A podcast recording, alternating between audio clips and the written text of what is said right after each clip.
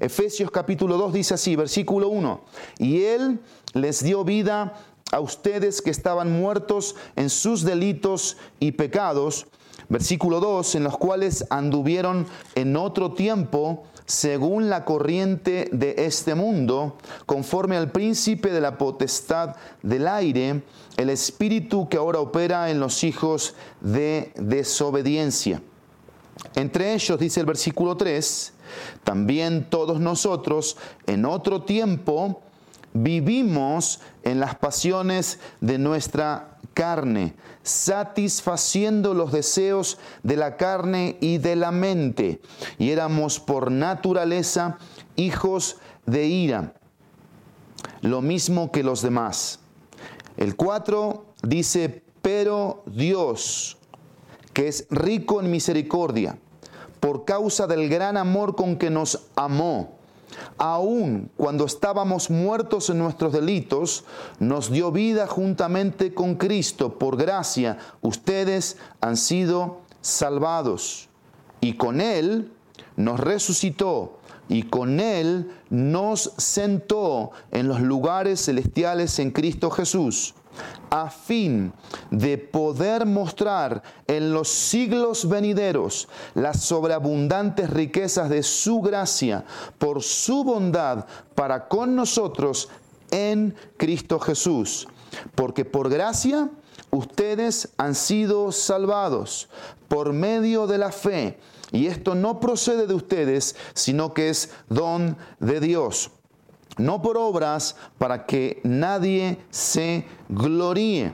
Versículo 10, porque somos hechura suya, creados en Cristo Jesús para hacer buenas obras, las cuales Dios preparó de antemano para que anduviésemos en ellas. He dividido el mensaje de hoy en dos puntos, en dos párrafos, versículo 1 al versículo al 3, la miserable condición pasada pero que puede ser presente de nuestras vidas. Miserable condición pasada, pero que también puede ser presente en nuestras vidas. Versículo 1 al versículo 3 y desde el versículo 4 al versículo 10, la maravillosa la maravillosa misericordia de Dios que operó en nosotros para cambiarnos. Voy a resumirlo así. La maravilla del cambio, maravilla del cambio en nuestras vidas, desde el versículo 4 al versículo 10. Lo que podemos poner como título en esta mañana es el siguiente, de muerte a vida, de muerte a vida. Y vamos a entender juntos esto. Tenemos que juntos, aunque no estemos presentes, interactuar con la palabra de Dios. Una de las cosas que debemos entender que este pasaje, este pasaje tiene una flechita hacia el Antiguo Testamento, algunos pasajes que vamos a ir leyendo y otros del Nuevo también, referencias que traen luz para comprender más las escrituras. Si tú quieres dividir este pasaje con un pasaje del Antiguo Testamento, puntualmente Génesis, acompáñenme, Génesis capítulo 1, Génesis 1, Génesis capítulo 1. Gracias a Dios, ayer ya terminamos el libro de Génesis y fíjense, ese era otro de los avisos que se me estaba pasando decir. La lectura bíblica, la lectura bíblica. ¿Qué es lo que estamos proponiendo? ¿Cómo queremos leer la Biblia? Tres capítulos diarios. Ayer terminamos el libro de Génesis. Hoy vamos a empezar el libro de Mateo. Y para aquellos que me preguntan, que están interesados cómo vamos a leer la Biblia este año para seguir en esa sintonía, si quieren, y sincronía, vamos a leer un libro del Antiguo y un libro del Nuevo. Leímos Génesis, ahora leemos Mateo, terminamos Mateo y nos vamos a Éxodo, terminamos Éxodo y nos vamos a Marcos, después de Marcos vamos a Levítico, después de Levítico vamos a Lucas. Y así sucesivamente. Iremos transmitiéndoles igual, no se preocupen, eh, diferentes fechas y el, pasaje para que vayamos al corriente y podamos enriquecernos al compartir lo que Dios nos está hablando a través de la lectura bíblica. Recuerden que la lectura bíblica que estamos compartiendo para que la podamos hacer es una lectura que no simplemente es corrida. Queremos hacerle preguntas a los versículos, a los pasajes, queremos anotar cosas que nos llamen la atención, cosas que nos generen dudas, queremos poner flechas hacia arriba de versículos que son de ánimo, flechas hacia arriba también de que son promesas de parte de Dios, flechas que vienen hacia, hacia acá porque están confrontándonos o son exhortativas. Así que interactuemos con la lectura bíblica para sacarle mayor provecho. Versículo 2, versículo 2 dice, la tierra estaba sin orden y vacía, y las tinieblas cubrían la superficie del abismo. Esto es Efesios 2, 1 al 3. Aquí podemos ver la misma división de Efesios 2, 1 al 3 en estas dos frases, la A y la B del versículo 2. La tierra estaba sin orden y vacía y las tinieblas cubrían la superficie del abismo. Y, lo, y, cómo termina el texto, el versículo 2, y el Espíritu de Dios se movía sobre la superficie de las aguas. Aquí tenemos desde el versículo 4 hasta el versículo 10, en este caso en el contexto del, pasaje de Efesios, es hasta el versículo 22 también, y aquí es desde la parte final del versículo 2 hasta el último versículo del capítulo 1 del capítulo 1, inclusive capítulo 2, versículo hasta el 3, que Dios hace algo. ¿Qué es lo que hace Dios? Dios empieza a crear de la nada la vida. Dios provee la vida, Dios hace algo nuevo, Dios del caos, del desorden, de las tinieblas, Dios toma la iniciativa, Dios se hace cargo y Dios trae orden, Dios trae luz, Dios trae claridad, Dios trae eh, la vida que necesita, en este caso la tierra, en este caso el mundo, pero también nosotros que somos los creados, que somos sus criaturas. Volvamos a Efesios, porque dice el texto, si nosotros queremos comprenderlo mejor, vamos a leer el versículo 20 del capítulo 1, que vale la pena seguir recordando. Dice el versículo 20 del capítulo 1 de Efesios, ese poder obró en Cristo, la última frase del versículo 19 dice, conforme a la eficacia de la fuerza de su poder, y dice el versículo 20, ese poder obró en Cristo cuando lo resucitó de, entre los muertos y lo sentó a su diestra en los lugares celestiales. Vamos a leer desde la, desde la palabrita A. Ese poder que obró, que resucitó, ¿sí? dice, a ustedes que estaban muertos en sus delitos y pecados. La frase y Él los dio vida no está en los, en los originales, pero sí se va a aplicar desde el versículo 4 hasta el versículo 7 esta parte de la vida que Dios nos da a cada uno de nosotros que iremos a profundizarla cuando lleguemos ahí. Pero quiero llamar tu atención de estos primeros tres, tres versículos, desde el versículo 1 hasta el versículo 3, que están hablando de nuestra miserable condición pasada, pero que también puede ser presente. Y yo quiero que vean conmigo, por favor, Ezequiel Ezequiel capítulo 37. Ezequiel 37 está en el Antiguo Testamento, casi al final del Antiguo Testamento. Versículo 1 de Ezequiel 37. Voy a leer varios versículos de aquí. Síganme por favor con sus vistas y si no llegan ahí, algunos me dicen, pastor, a veces usted va muy rápido. Ok, no lo busques, solamente apúntalo y escúchalo, para que no te desesperes en la búsqueda y no te pierdas en el pensamiento que quiero irte transmitiendo, que es, es lo más importante, el pensamiento de Dios, el pensamiento bíblico. Acuérdate que estamos en la miserable condición, que es el punto número uno, desde el versículo 1 hasta el versículo 3. Dice el versículo 1 del 37 de Ezequiel, la mano del Señor vino sobre mí, Ezequiel, y me sacó en el espíritu de, del Señor y me puso en medio del valle que estaba lleno de huesos. Él me hizo pasar en derredor de ellos y vi que eran muchísimos sobre la superficie del valle y estaban muy secos. Y me preguntó, hijo de hombre, ¿vivirán estos huesos? Y yo respondí, Señor Dios, tú lo sabes. Entonces me dijo, profetiza sobre estos huesos y diles, huesos secos, oigan la palabra del Señor. Así dice el Señor Dios a estos huesos, voy a hacer que ustedes, que en, ustedes entre espíritu y vivirán. Y pondré tendones sobre ustedes, haré crecer carne sobre ustedes, los cubriré de piel y pondré espíritu en ustedes y vivirán y sabrán que yo soy el Señor. Esos huesos era el pueblo de Israel, esos huesos secos. Y aquí tenemos la profecía que Dios le da, le da, a Ezequiel acerca del valle de los huesos secos. ¿Qué cuadro presenta aquí Dios a través del profeta Ezequiel? Un cuadro de nuestra condición, de la condición en la que se encontraba el pueblo de Israel, un cuadro de muerte. Volvamos a Efesios capítulo 2 o, si ya estamos ahí, porque dice el texto, nuestro texto, a ustedes que estaban muertos, dice, en sus delitos y pecados, el versículo 1. Ese es el cuadro en el que nos encontrábamos antes de venir a Cristo, de ser regenerados por el Espíritu Santo de Dios, muertos. Esta palabra muerte habla de separación.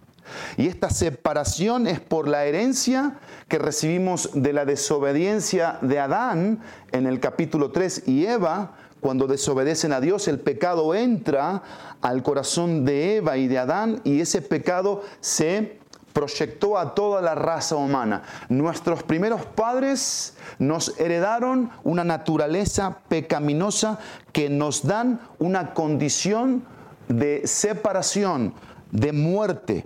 Pero fíjese lo que dice el versículo. Esa palabra muerte que ahí tenemos también es una palabra que habla de que somos inoperantes a las cosas de Dios, a las cosas espirituales, a esta cosmovisión de vida cristiana, de vida en Cristo que Dios quiere hacer a través de, la fe, de la gracia, de su misericordia, de su palabra, de su Hijo Jesucristo en cada uno de nosotros. Y si hay algo que tienen estos textos es que tienen una carga de tiempo, de tiempo. ¿Por qué? Porque vivíamos constantemente en estas características que el texto bíblico, que la palabra de Dios nos va diciendo, muertos. Pero dice el versículo en sus delitos en sus delitos. Y la idea de delitos aquí es que no solamente por naturaleza, es decir, a veces consciente o inconsciente pecamos, pero la palabra delito está hablando de una violación deliberada, de una ley establecida. Y este es, este es el común denominador de las personas que no tienen un nuevo nacimiento, que no han sido regeneradas, que violan las leyes, de forma natural, sin escrúpulos, sin sensibilidad. Y, ahí están, ahí están eh, atrapadas. Y aquí el apóstol Pablo, inspirado por el Espíritu Santo, va, va a mostrar tres particularidades de esta condición natural, dice el versículo 2, en los cuales, subrayan esta palabra, anduvieron, y dice ahí en otro tiempo, esa frase en otro tiempo que también la va a repetir en el versículo 3, está hablando antes de que nosotros viniéramos a Cristo, antes de que Cristo nos salvara, antes de que el Espíritu Santo nos regenerara, nos renovara, aplicara a nuestro corazón el proceso santificador, antes. Por eso yo dije, la condición de miseria humana, pasada o presente. ¿Por qué? Porque quizás hoy te encuentras así, hoy te encuentras esclavo del pecado, hoy te, cuentas, te encuentras atado a, a, un espíritu que opera en ti para hacerte desobedecer, para hacerte mentir, para hacerte ser egoísta, para hacerte ser violento, iracundo, explosivo, para hacerte ser inmoral. Y dice el texto bíblico tres cosas en el versículo 2 que andábamos en nuestro tiempo o que podemos o que pueden estar andando algunos de los que están escuchando este mensaje. Dice el versículo, en otro tiempo según la corriente de este mundo, número uno. Dos, conforme al príncipe de la potestad del aire. Y tres, el espíritu que ahora opera en los hijos de desobediencia. Primero, según la corriente de este mundo. Es decir, como peces en el agua, pero sin vida, arrastrados por la corriente para una perdición total. Ese es el cuadro. Así estaba nuestra vida y así puede estar tu vida hoy, que tú estás, vas con la corriente, estás en el agua, pero estás muerto y la corriente te arrastra hacia una perdición. El mundo dicta las reglas de cómo tú debes vivir. Pero dice el versículo que no solamente vamos en esa corriente, sino que estamos caminando, lo segundo, conforme al príncipe de la potestad del aire. ¿De quién está hablando aquí? Satanás. La palabra eh, príncipe está hablando de uno de los nombres que tiene Satanás, príncipe de la potestad del aire. Eh, el Dios de este siglo, dice el Evangelio, perdón, la epístola de Juan, padre de mentira, dice los evangelios. Y aquí está hablando del príncipe de la potestad del aire. Un ser que evidentemente tiene un poder, sí limitado, pero tiene un poder de influencia que a las personas que no han conocido a Cristo, que no han nacido de nuevo, las conduce y las hace caminar conforme a lo que Él va dictando. Entonces, eso te da a ti una paternidad. Es decir, la paternidad que tenemos sin Cristo, sin la salvación, sin la vida eterna, es del diablo. Del diablo. Y dice el texto, en tercer lugar, el espíritu que ahora opera en los hijos de desobediencia. Primero aparece la palabra príncipe para hablar del diablo y también aparece la palabra espíritu para hablar también del diablo, que ahora dice opera en los hijos de desobediencia. Y ven aquí esto, opera, dice el texto bíblico, genera una actitud constante de desobediencia a Dios de desobediencia a los, a los designios, a la voluntad, a los propósitos de Dios. Y la idea aquí, la idea aquí es que es una continua y deliberada desobediencia. Ahora dice el texto 3, entre ellos también todos nosotros en otro tiempo vivíamos. Fíjense la palabra aquí, vivíamos, que es la misma palabra del versículo 2 en los cuales anduvieron. Es decir, era nuestro estilo de vida así. Vivíamos, vivíamos según la corriente de este mundo, conforme al príncipe de la potestad del aire, el espíritu que opera en los hijos de desobediencia. Y dice el texto, de qué tres maneras, de qué tres maneras operaba esa desobediencia. Fíjense lo que dice el versículo. Vivíamos en las pasiones de nuestra carne, número uno. Dos, satisfaciendo los deseos de la carne y de la mente. Y tres, éramos por naturaleza hijos de ira, lo mismo que los demás. Vivíamos en las pasiones de nuestra carne. Lo que está diciendo ahí la palabra pasión es la palabra concupiscencia. Y la palabra concupiscencia es la palabra mente para que podamos entenderla mejor.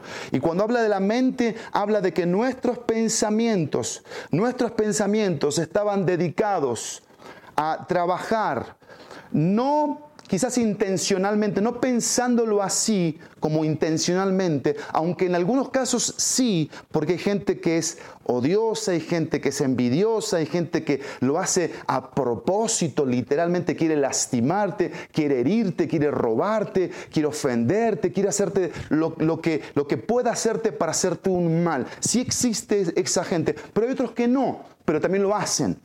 Lastiman a través de lo, de lo que van pensando Van pensando en su cabeza de forma egoísta, van pensando en su cabeza de forma violenta y van reaccionando.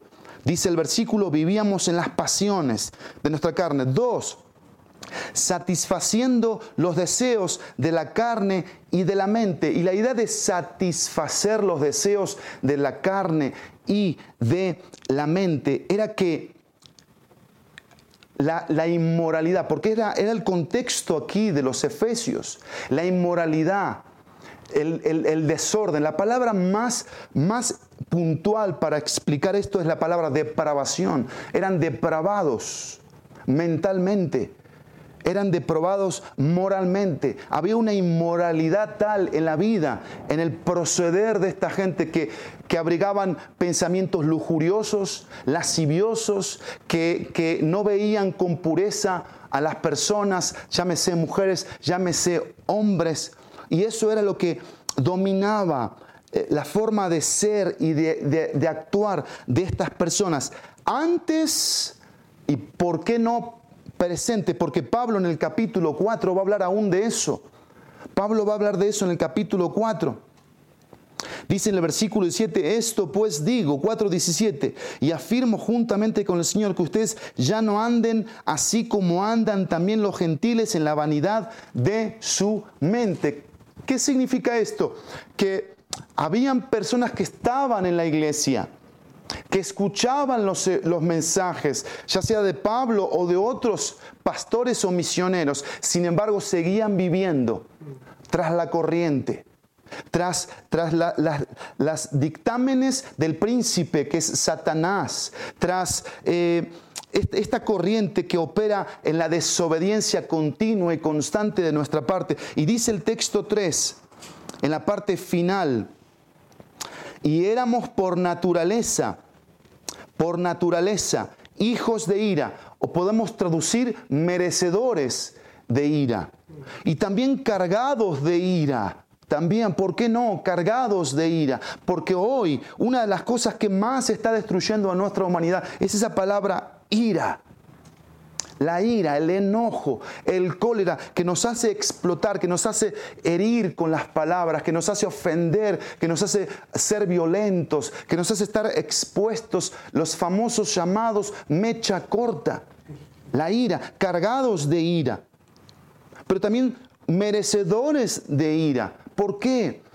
Porque en estos tres textos tenemos que entender que ese era el cuadro obscuro, gris, seco, desolador, desamparado, destituido, depravado de cada uno de nosotros. Así estábamos antes, esa era nuestra condición miserable antes, muertos espiritualmente, muertos emocionalmente. No funcionaba, no había, no había interacción entre nuestro espíritu y el espíritu de Dios. Recordemos que Dios sopló aliento a cada uno de nosotros, pero nuestro espíritu estaba muerto, no había vida, no había contacto con ese ser superior. Lo que sí existiera era una religión, una religiosidad, una, una profesión de algo llamémoslo místico, pero no Dios, no Jesucristo, no el Espíritu Santo, porque no había una relación congruente, si no habían este tipo de conductas, de formas de ser. Y por eso Pablo llega al versículo 4 y hay un cambio total. Hay un cambio total porque así estábamos nosotros y nosotros intentábamos llegar a Dios por medio de las religiones, por medio del bautismo, por medio de congregarnos a la iglesia, por medio de dar caridad, por medio de leer la Biblia, por medio de decir que soy moralmente correcto o bueno, pero que siendo, siendo sinceros, apoyando nuestra cabeza y meditando en nuestras propias vidas, sabemos que somos los mayores pecadores que pueden existir. Y por eso Pablo dice en el versículo 4, el segundo punto de nuestro mensaje, la maravilla del cambio. Y Dios dice así, tú no podías llegar a mí, yo llegué a ti. Yo llegué a ti. Yo vine a ti, dice. Yo me hice cargo de tu deuda. Yo me hice cargo de la demanda que, que trae el pecado. Yo me hice cargo de tu miseria, dice Dios. Yo me hice cargo. Yo tomé la iniciativa, dice Dios. Pero Dios, que es rico en misericordia. Si dijimos que gracia significa que Dios nos da lo que no merecemos, misericordia, significa que Dios no nos da lo que merecemos. Ojo, ojo aquí, ojo aquí, porque no podemos cargar el texto en decir que no van a haber consecuencias por los pecados. Hay consecuencias por los pecados que nosotros cometamos. Seamos o no seamos salvos. Tengamos o no tengamos el Espíritu Santo, profesemos o no profesemos una relación personal con Dios, tengamos o no tengamos una posición en Cristo, toda decisión trae una consecuencia, pero la peor de las consecuencias son las pecaminosas. ¿Por qué? Porque tienes un amo que se llama Satanás. Y tienes, tienes algo interno que te domina, que es el pecado. Y esos son los peores seres que pueden existir para nosotros. Cuanto más lejos estemos de Satanás y del pecado, mejor para la raza humana, mejor para las familias, mejor para todo. Por eso Pablo aquí, y no solamente aquí, sino en muchos textos, va a hablar de un amor que Dios nos tiene a nosotros como pecadores, pero después este amor se, se devuelve a Dios y amamos lo que Dios ama y aborrecemos lo que Dios aborrece, porque Dios sigue aborreciendo, Dios sigue aborreciendo el pecado. Y dice el texto, pero Dios que es rico en misericordia, Dios no nos da lo que merecemos. ¿Qué merecíamos por el pecado? Condenación. Miren, la consecuencia de la causa del pecado, de la corrupción de nuestras almas, es la condenación. Pero que entendamos bien en esta mañana que a Dios no lo ponemos como un juez verdugo que dicta las órdenes que a Él le convienen. No. Nosotros somos los forjadores de esas consecuencias. Nosotros somos los responsables de las decisiones que tomamos en nuestra vida. A nosotros nos falta el carácter para saber decir no y para saber decirle sí a Él y a su voluntad y a esta cosmovisión que Él quiere traer a nuestra vida llamada vida en Cristo. Miren, acompáñenme rápidamente. Versículo, capítulo 1, por favor.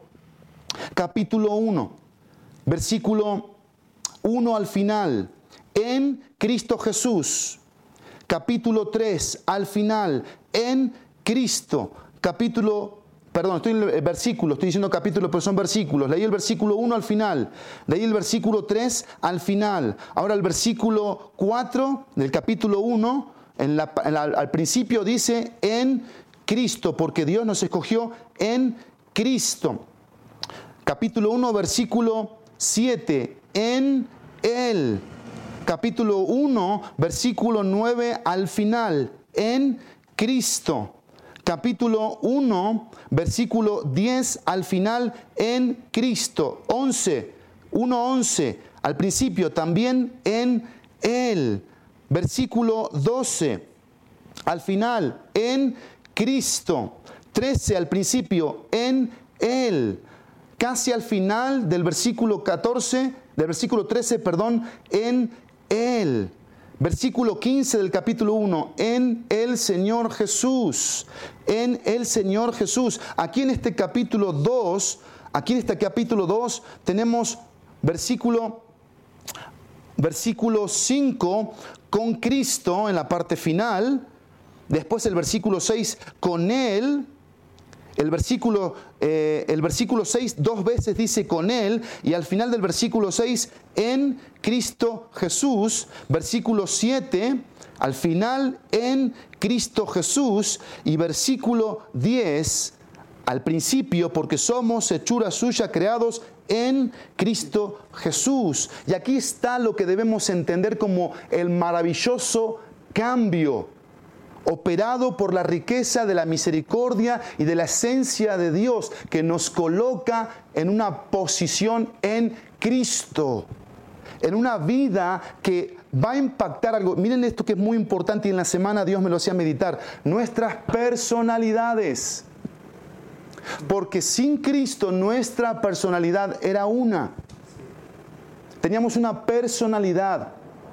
Nuestras personas funcionaban en función de la naturaleza, pecaminosa, arraigada al príncipe de este, de este siglo, arraigada a la desobediencia, arraigada a la mentira, arraigada al egoísmo, arraigada al enojo, arraigada a la inseguridad, arraigada a los prejuicios, a la autocompasión, a tener oídos sensibles para escuchar cosas que solamente me producen eh, heridas pero ¿qué tal cuando venimos a Cristo y Dios empieza a cerrar nuestros oídos aquellas cosas que quieren lastimarnos, herirnos, matarnos, destruirnos y nuestros oídos solamente están prestos para escuchar lo que Dios me dice de quién soy para Él, de quiénes somos tú y yo para Él, que nos dan seguridad, que nos hacen sentir justos, saber justos y vivir en función de esa justicia.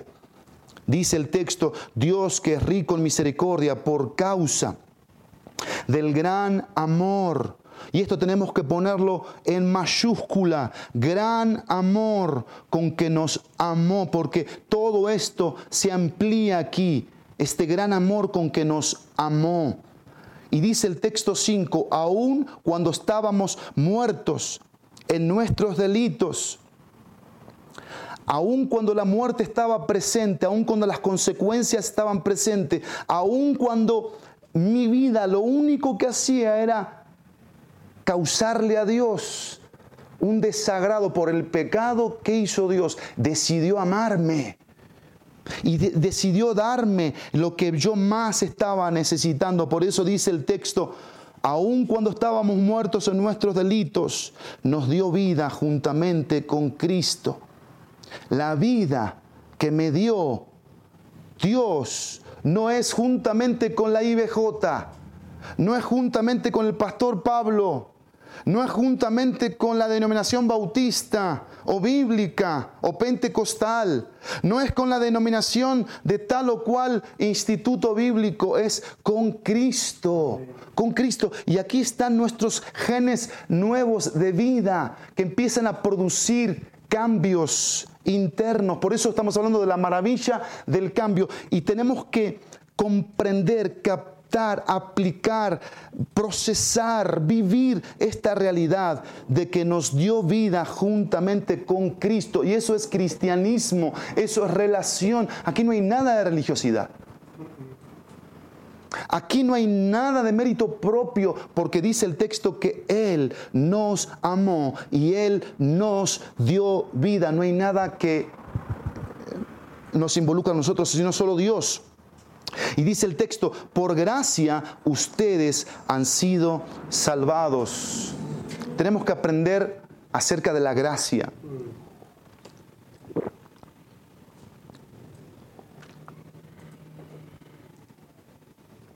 Porque en esa gracia, en esa gracia funcionan muchas cosas a favor del cambio, del cambio que, que se empieza cuando la vida de Cristo viene a nosotros, cuando la vida de Dios viene a nosotros, cuando la vida del Espíritu Santo viene a nosotros. Quiero leer un texto que me impactó esta semana del Salmo 103. Salmo 103. Hay textos que definen tan bien conceptos bíblicos. Miren el Salmo 103 o escúchenlo. Salmo 103, versículo 10. No nos ha tratado según nuestros pecados. Estoy en el Salmo 103, versículo 10, queriendo explicar la misericordia, la gracia en favor de pecadores como nosotros, de miserables pecadores como nosotros. No nos ha tratado según nuestros pecados, ni nos ha pagado conforme a nuestras iniquidades. Versículo 11, porque como están, dice, porque como están de altos los cielos sobre nosotros, así es de grande su misericordia para los que le temen. Así es de grande. Y, sigue el texto, pero por cuestión de tiempo, después léelo tú en casa. Léelo en casa. Acompáñeme a Romanos, por favor. Romanos capítulo 3. Romanos 3.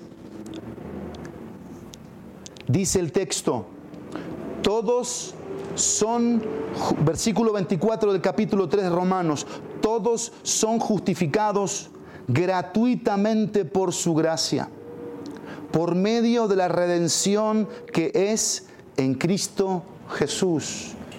Una gracia que nos justifica a través de un rescate que Cristo hizo por los esclavos pecadores. Y en esos estábamos incluidos tú y yo con nombre y apellido, con nombre y apellido. Y mira, mire nuevamente Pablo, en Cristo Jesús, dice el versículo 24.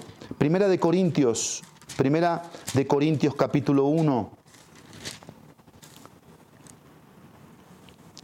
Versículo 30. Primera de Corintios 1:30.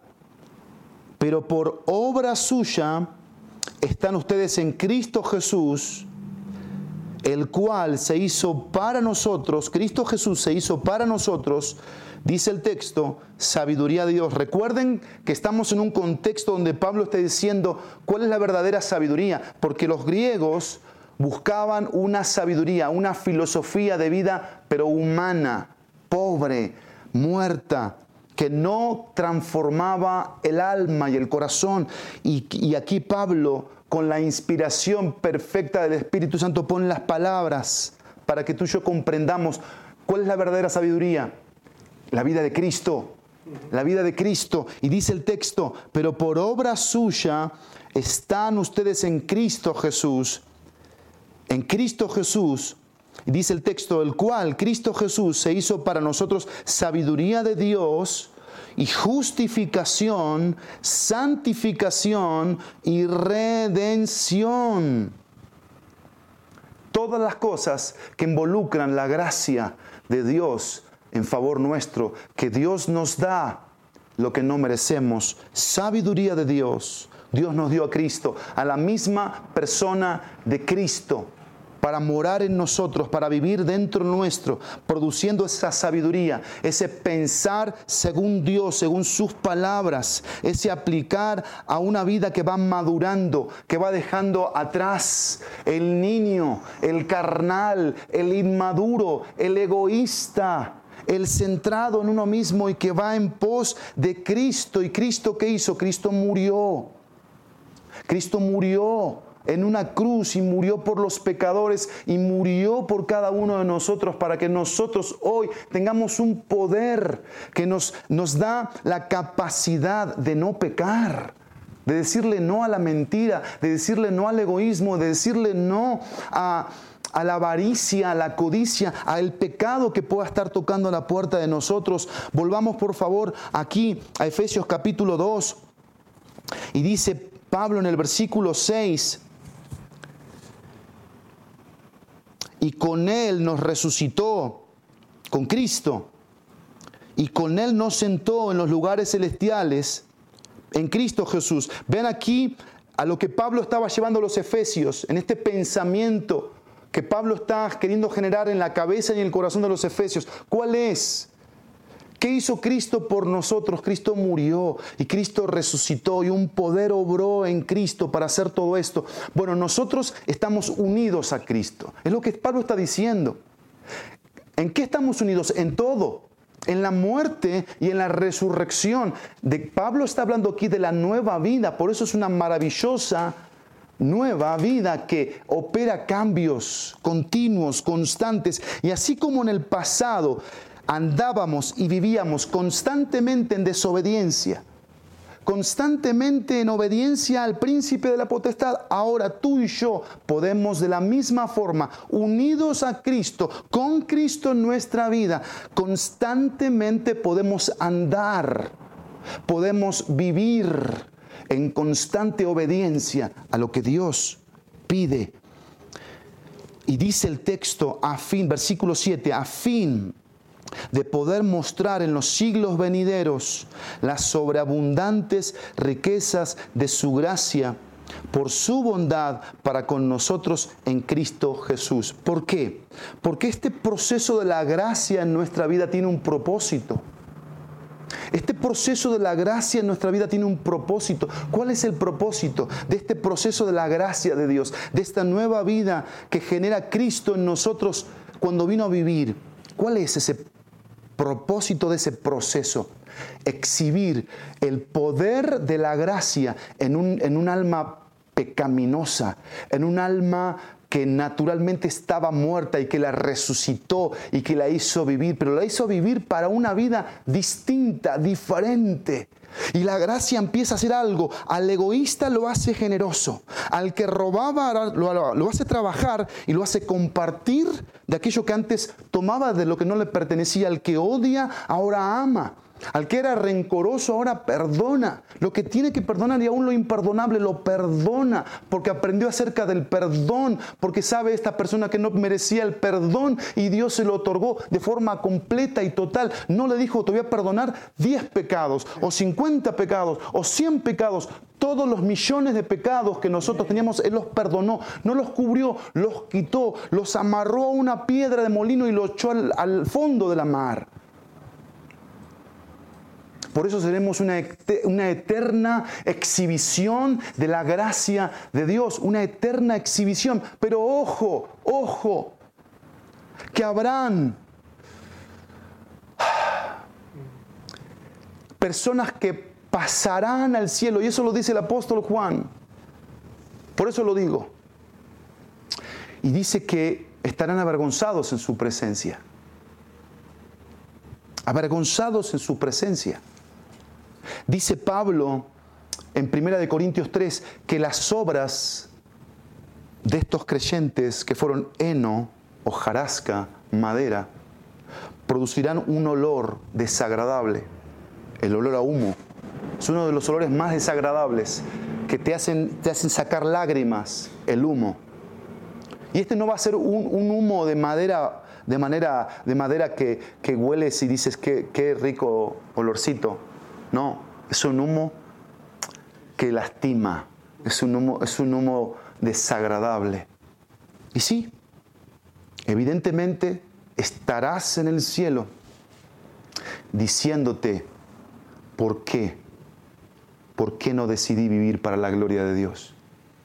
¿Por qué no decidí aprovechar la gracia de Dios en mi vida para tomar decisiones en función de la vida de Cristo?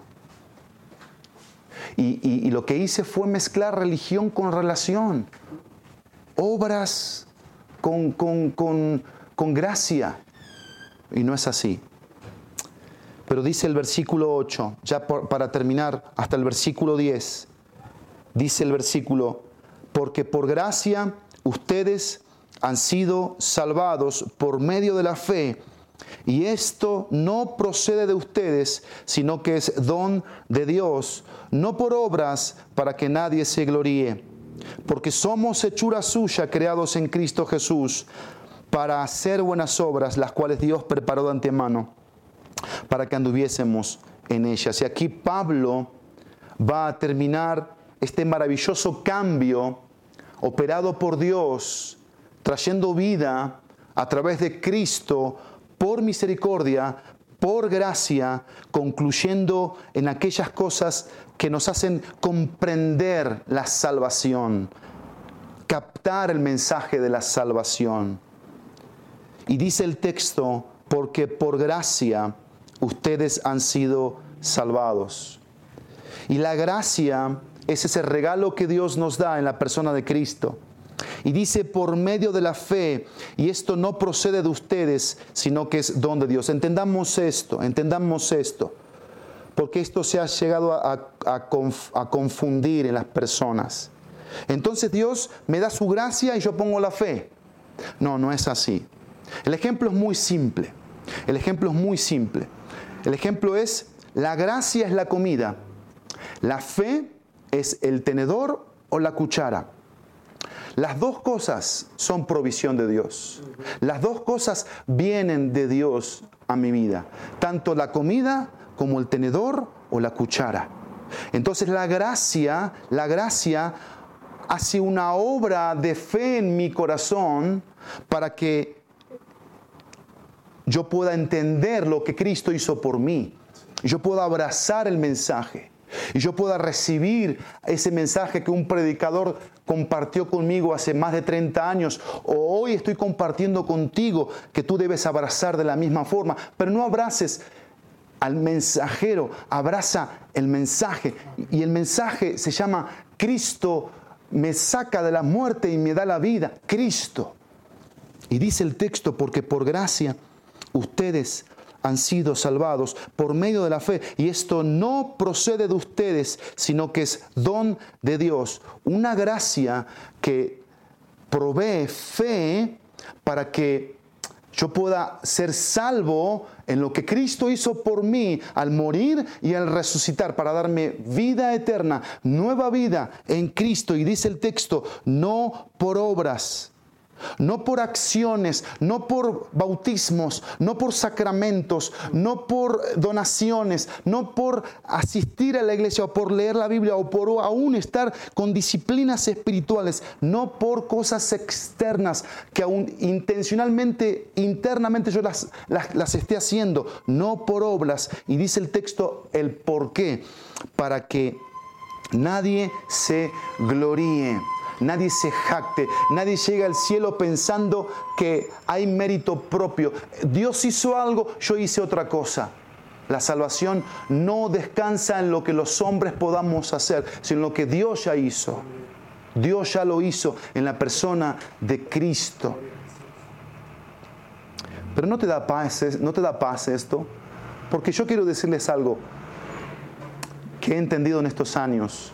¿Qué puedo hacer yo como buenas obras para que alcancen para el perdón de mis pecados? ¿Cuántas obras debo hacer al día? Imagínense ustedes, para que eso alcance a, nivelar la balanza y a ponerla del lado de la justicia. Imposible. Aunque sea el hombre más bueno del mundo, más noble del mundo, más caritativo del mundo, nunca alcanzarán mis buenas obras equivalente a mis pecados. Porque quiero que entiendas algo, un solo pecado uno solo me condena. Un solo pecado. Y tú y yo sabemos que somos muy pecadores o pecadoras. Y termino aquí.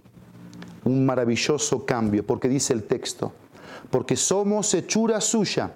La palabra hechura habla de un poema que somos para Dios. Pero no solamente hechura, un poema, una obra maestra que Dios quiere hacer en nosotros por nosotros y para su gloria, dice, creados, es importante esta palabra porque no solamente soy hechura, un poema, una obra maestra, Dios empieza a trabajar con este barro, con este pecador y lo empieza a salvar, lo empieza a alejar del pecado, lo empieza a hacer entender lo que es el pecado, lo que es el diablo, lo que es el mundo y lo que es su voluntad, lo que es su persona, su palabra. Y empieza a crear, ¿qué empieza a hacer? A crear algo nuevo en mí, a través de Cristo, en Cristo, la nueva creación. Pablo lo dijo en 2 de Corintios 5:17, de modo que si alguno está en Cristo, nueva criatura es. Las cosas viejas pasaron aquí, todas son hechas nuevas. Y eso es lo que está hablando Pablo aquí, creado en Cristo. Y dice en Cristo Jesús para.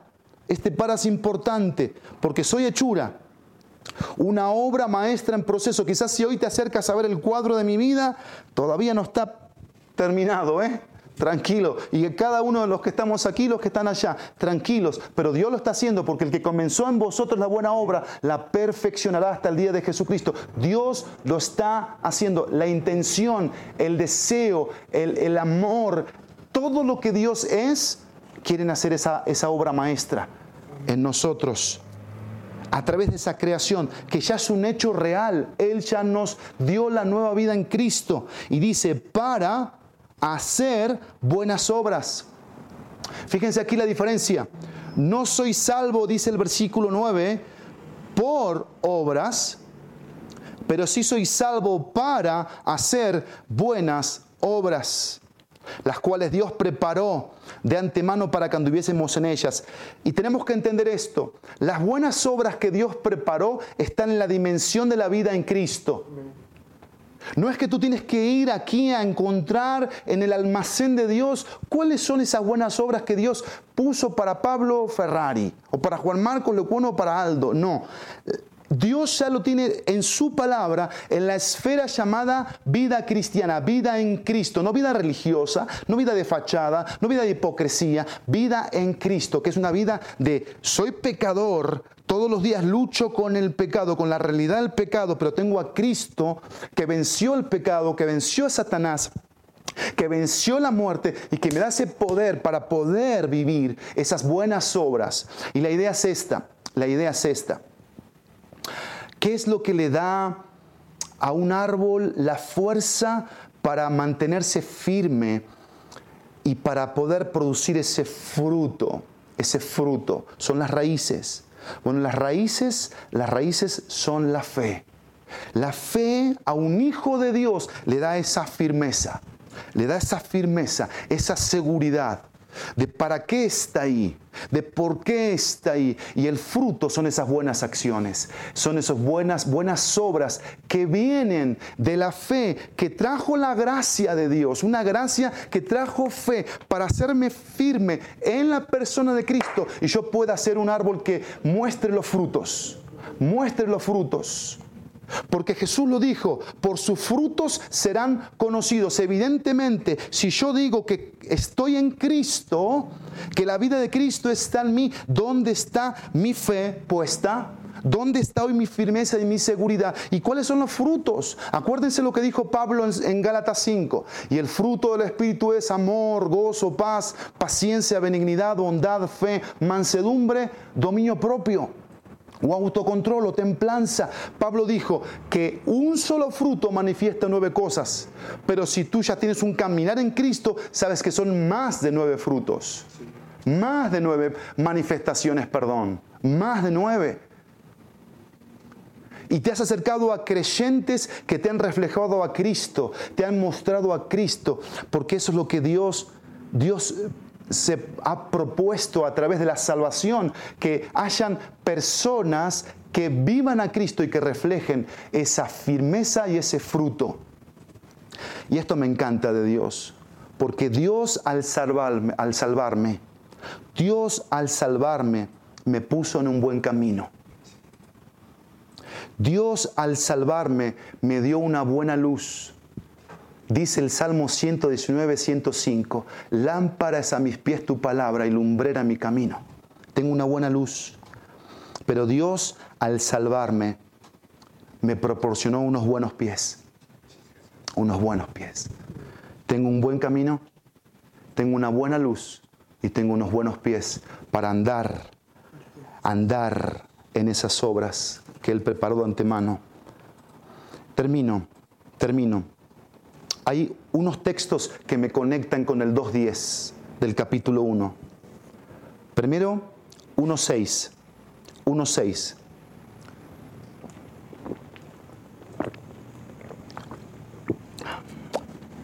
Si pueden leerlo en voz alta conmigo, vamos a ponernos de pie ahí en casa y vamos a leer estos textos para terminar orando juntos. Dice el 1.6, que me conecta con el 2.10 por si nos queda duda, dice, para alabanza de la gloria de su gracia que gratuitamente ha impartido sobre nosotros en el amado. Vamos al 12, versículo 12. A fin de que nosotros que fuimos los primeros en esperar en Cristo, seamos para alabanza de su gloria. Versículo 14, 1.14, que nos es dado como garantía de nuestra herencia con miras a la redención de la posesión adquirida de Dios para alabanza de su gloria. Alabanza de su gloria. Dios preparó estas buenas obras en su preconocimiento, en su sabiduría y soberanía perfectas, para que tú y yo anduviéramos en ellas. ¿Te quedó claro qué es andar en ellas? ¿Cuáles son esas buenas obras? ¿Por qué no aplicamos esto? ¿Por qué no pensamos en cinco buenas obras que podemos hacer como creyentes? Cinco buenas obras cinco acciones justas que demanden un sacrificio, un precio de mi fe, de mi firmeza en Cristo, que rompan el molde de religiosidad, que me hagan salir de mi zona de confort, que me, hagan salir de ese consumismo religioso o ese conformismo. Pero miren, ¿se acuerdan que yo hablé de la personalidad pasada? Quiero que pienses en esas cinco obras como tu personalidad presente, la personalidad que Cristo quiere hacer en ti, un nuevo ser, una nueva persona, una persona que piensa como Cristo quiere que piense, que habla como Cristo quiere que habla, que decide conforme a lo que Cristo decidiría, que no anda por la vida con los oídos prestos a cosas que te dan miedo, porque dejemos de vivir con miedo y vivamos con temor, con temor de Dios, que nos va a dar seguridad, paz. Y seamos instrumentos, instrumentos, a través de estas buenas obras, para darle gloria a Dios, vivir para alabanza de su gloria, darle honor, darle tributo, pero también servir a otros, servir a otros y darle a otros de todo lo que hemos recibido. Por favor, subrayen, subrayen en los versículos que aparecen en las riquezas, riquezas, porque las riquezas hablan de todos los recursos inagotables que tenemos en Cristo. Nada nos va a justificar delante de Dios cuando lleguemos al cielo y le digamos, no tuve con qué. Porque Dios demuestra siempre que en el momento menos o más, ahí está, para decir, acá estoy con mi evangelio. Y con los recursos de mi evangelio para todo lo que necesitas, para una sola cosa, para que andes en buenas obras, en buenas acciones justas, acciones que le den a mi nombre gloria, acciones que reflejen que eres una obra maestra en proceso de limpieza, de liberación, de santificación, de sanidad, y que te has convertido en un siervo mío un siervo útil.